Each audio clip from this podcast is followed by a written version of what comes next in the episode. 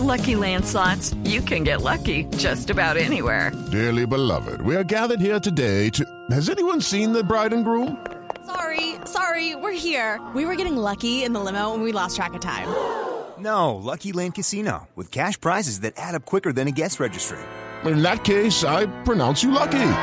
Play for free at LuckyLandSlots.com. Daily bonuses are waiting. No purchase necessary. Void were prohibited by law. 18 plus. Terms and conditions apply. See website for details.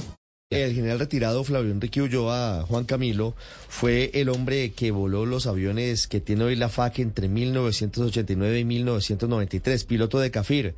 Más de 10.000 horas de vuelo, así que los conoce como muy pocas personas. General Ulloa, buenos días. Muy buenos días, Ricardo. ¿Cómo está? Un saludo muy especial a todos los oyentes. General del aire, por supuesto. Sí, claro que sí, sí, señor. ¿Cómo le fue volando los CAFIR? ¿Cuál es la característica tecnológica de, esos aviones? Bueno, no, lo más importante es que para su época pues, fueron aviones que cumplían con una misión muy importante, que es la defensa y el control del espacio aéreo colombiano. Eh, y, pues estaban en, en, ese momento en un nivel competitivo importante. Después tuvimos una modernización en la época que yo ya era general y estaba estuve en la jefatura de operaciones logísticas y después como jefe de operaciones aéreas y por último como segundo comandante de la Fuerza Aérea, donde reforzamos esos aviones con tecnología. Eh, teníamos una plataforma que cumplía, aunque, aunque vieja, pero que cumplía lo necesario, pero no teníamos la tecnología para poder hacer una defensa efectiva de la soberanía de nuestro país ante las amenazas que hay de diferentes tipos o que había en su momento y que hoy pues siguen siendo importantes.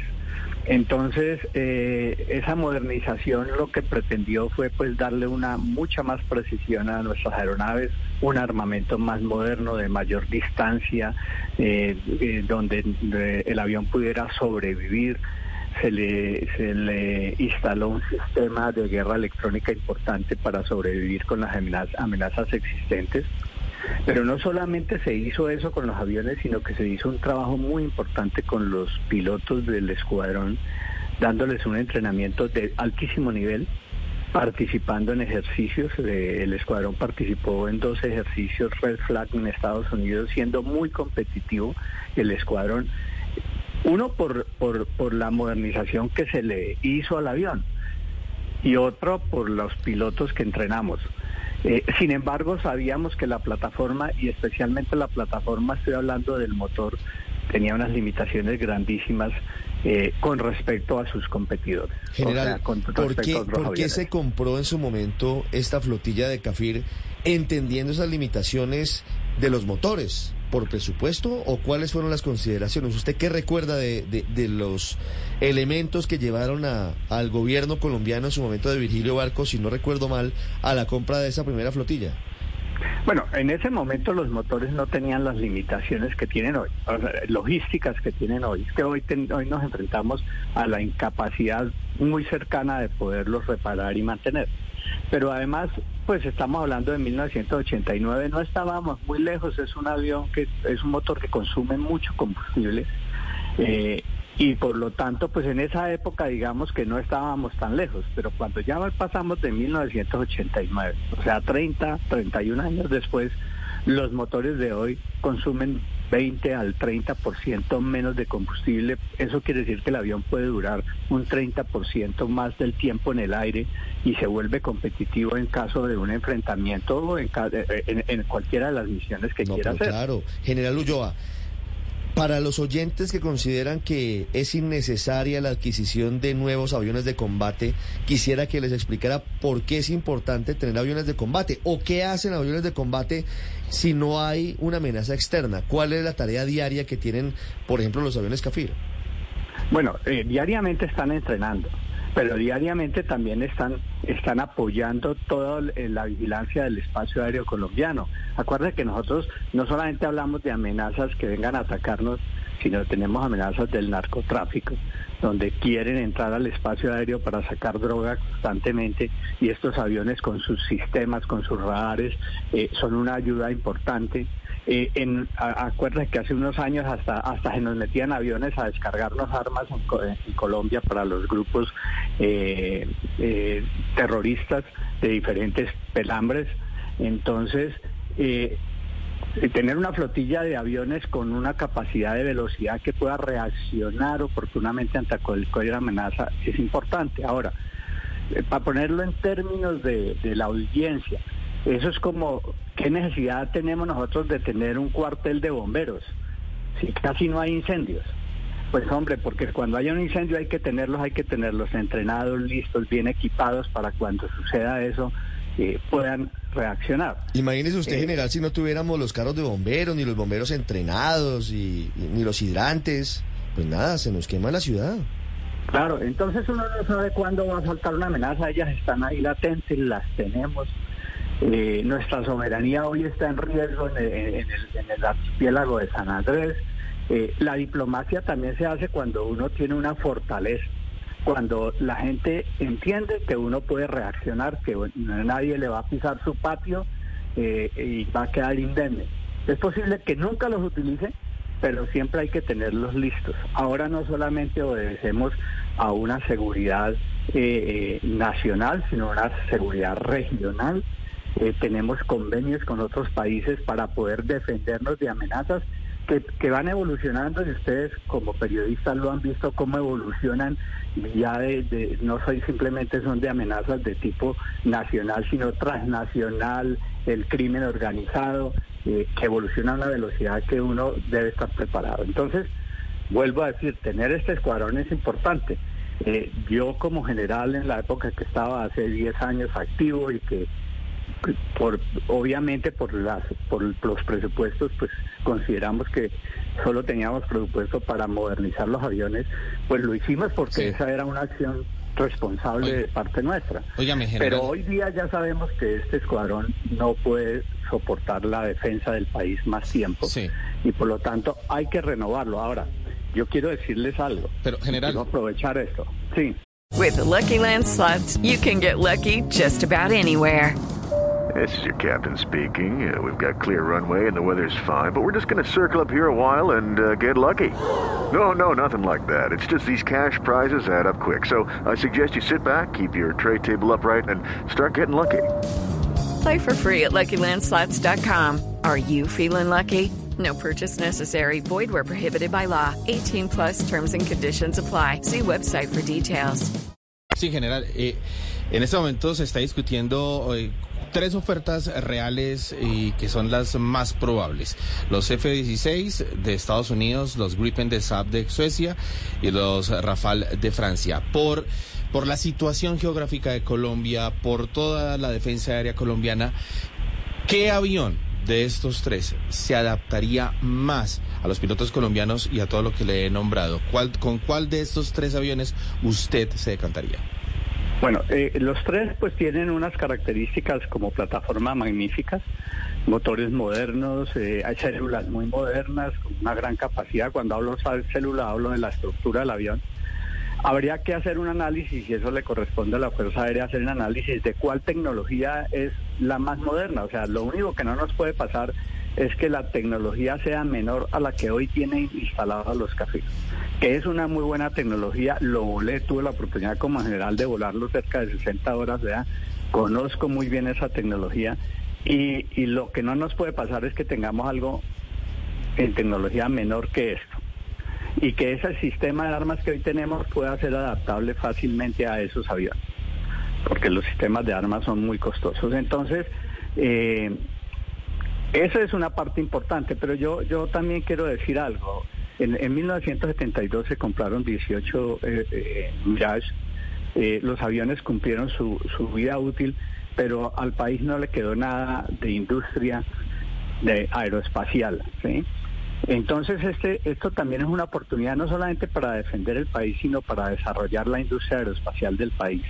O sea que también aquí hay un componente industrial importante. O sea, que la traía de estos aviones, qué offset o qué, qué convenios eh, se van a firmar para tener una cooperación industrial y que aquí se genere esas capacidades tecnológicas de mantenimiento, de fabricación, de manufactura y que le permitan al país también desarrollarse eh, desde el punto de vista industrial y tecnológico.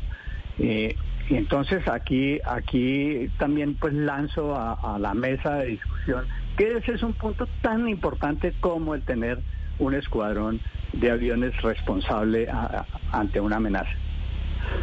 General Ulloa, en este momento, para que usted nos ayude con los tiempos, si Colombia llegara a comprar uno de estos aviones CAFIR, ¿cuál es el tiempo? ¿En cuánto tiempo estaría listo, armado para usarlo?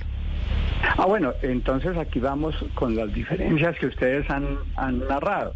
Están, están eh, ofreciendo unos aviones de Dinamarca, unos F-16, que están ya están fabricados, que estaban usados y que obviamente estarían disponibles en, menos de un año. Seguramente tendríamos que hacer aquí todo, todo el tema de adaptación de las bases aéreas a ese avión, de preparar los pilotos, preparar los técnicos, o sea que en cuestión de meses podríamos empezar a, recibirlos. Ahora, seguramente esos aviones van a necesitar un mantenimiento, una modernización, una actualización, que eso también habría que mirarlo, pero digamos que eso es de meses. Pero si vamos a hablar de otro avión que se va a fabricar, que no está disponible en el mercado, pues los tiempos de fabricación ya estamos hablando que vamos a necesitar de dos a tres años eh, para empezar a recibir aviones. Entonces, eh, eh, eso, eso depende de esto. Ahora, yo, yo qué diría, si a mí me preguntan, y lo que siempre dijimos, preferible nuevo, porque es que estas son inversiones que, se, que duran 30 años, entonces uno no puede hacer una inversión de un avión que le va a durar 15 años. En ese caso, General Ulloa, quedaríamos en cualquier caso, si se adquieren aviones nuevos en un, en un periodo de dos o tres años, sin aviones de combate. Digamos, mientras salen de operación en, diciembre del 2023 los CAFIR y llegan los nuevos, vamos a quedar un tiempo con el arco solo. Claro, eh, eh, por eso esas son decisiones que el gobierno debe tomar también, o sea que en esa ecuación están. Aquí en la ecuación hay los tiempos, los tiempos de demora en la entrega de los aviones, pero también está la tecnología que se va a recibir, está también eh, eh, la vida, cuál es la vida útil esperada de ese nuevo avión. ¿Sí? 15, 20, 30 años, pues es que realmente los países hacen estas inversiones para más de 30 años. Ahora, como yo hago inversiones más de 30 años, también tengo que tener en cuenta que tengo que tener una capacidad de sostenibilidad de esos aviones. Entonces viene todo este componente de, cooperación industrial y de desarrollo que hay que generar en el país. General Ulloa, me gustó mucho el, ejemplo de los bomberos, que funciona mucho también como la prepagada y ese adagio popular de que la mejor prepagada es la que se tiene y no se paga. Usted hacía, no se usa, usted hacía un, recuento hace unos instantes de los puntos que tenemos eh, que proteger, entre ellos la soberanía con Nicaragua. ¿Qué otros puntos estratégicos para la defensa nacional estarían descubiertos bajo este escenario que usted nos plantea? Es decir, que quedaríamos dos o tres años sin, sin protección aérea. Bueno, tenemos, tenemos por el lado de, de, nuestras fronteras con Brasil y con Venezuela, una frontera muy extensa en el sur con Perú y Ecuador, que hay que proteger eh, de muchas amenazas, porque no solamente es la amenaza de un país, uno puede tener las mejores relaciones con un país, pero esas se pueden dañar de un momento a otro por cualquier interés que hay y que, y que hay intereses en disputa entre nuestros países. Eso, eso no lo podemos olvidar. Uno, uno, uno tiene amigos con los cuales tiene disputas y esas disputas pueden volverse críticas en algún punto y la amistad se puede acabar. Entonces, con Venezuela tenemos unos, unos temas limítrofes, pero también tenemos unos temas de, de, trasiego, de, de, crimen. Eh, de narcotráfico, de, de diferentes eh, flujos criminales alrededor de la frontera, con Brasil también, está el tema, los temas mineros que no son, son menores. Eh, entonces, pues allí hay, hay, hay una, pues, es importante tenerlo, pero también tenemos un, océano Pacífico, un mar Caribe que tenemos que proteger. esos, son, esos son nuestros activos, esos, eso nos pertenece a los colombianos. Y uno lo ve que el océano está en calma, pero el océano Pacífico ahí hay tránsito de todo lo que usted se imagine. No, todo. Estábamos hablando temprano general de todo lo que significa el narcotráfico, rutas de, de muchas actividades ilegales por el Pacífico. Así que esto Ahora, se convierte eh, la protección de la pesca, la protección del medio ambiente también está acá, porque es que uno dice, no, pero el avión no va a cuidar el medio ambiente. No, pero el avión tiene sensores que permiten ayudar eventualmente a la Armada de Colombia que pues va en buques, van más lentos y necesita revisar o ver qué está pasando en tal sitio y pues con los sensores de los radares del avión en, en a la velocidad que vuela el avión en cuestión de minutos o una hora estamos ya en el sitio. Entonces, todo eso es importante. Eh, por, eso cuando dicen, no, pues compremos un avión que vuele más lento y no tan rápido. No, pues que la velocidad de reacción es importante en estos temas. General Ulloa, muchas gracias por estos minutos, por contarnos todo esto. Nos ha ilustrado mucho acerca de lo que significa esta repotenciación de la flotilla de aviones de combate de Colombia. Bueno, no, con mucho gusto y, que tengan en la, en la mente los colombianos que, que es que es que estamos hablando de miles de kilómetros que hay que defender, eh, de millones de kilómetros cuadrados, cerca de un millón de kilómetros cuadrados que hay que proteger, eh, que hay que tener velocidad, que hay que tener alcance, que los aviones tienen que poder ir hasta allá y volver. Eh, entonces, y que todo eso nos pertenece a los colombianos y alguien lo tiene que defender y en este caso le corresponde a la Fuerza Aérea Colombiana. En 11 días tendrá que conocerse a más tardar el nombre de la empresa que entregará esos aviones de combate a Colombia. Hello, it is Ryan and I was on a flight the other day playing one of my favorite social spin slot games on chumbacasino.com. I looked over the person sitting next to me and you know what they were doing? They were also playing Chumba Casino. Coincidence? I think not. Everybody's loving having fun with it. Chumba Casino is home to hundreds of casino style games that you can play for free anytime, anywhere, even at 30,000 feet. So sign up now at chumbacasino.com to claim your free welcome bonus. That's chumbacasino.com and live the Chumba life. No purchase necessary. DTW, void, were prohibited by law. See terms and conditions 18 plus.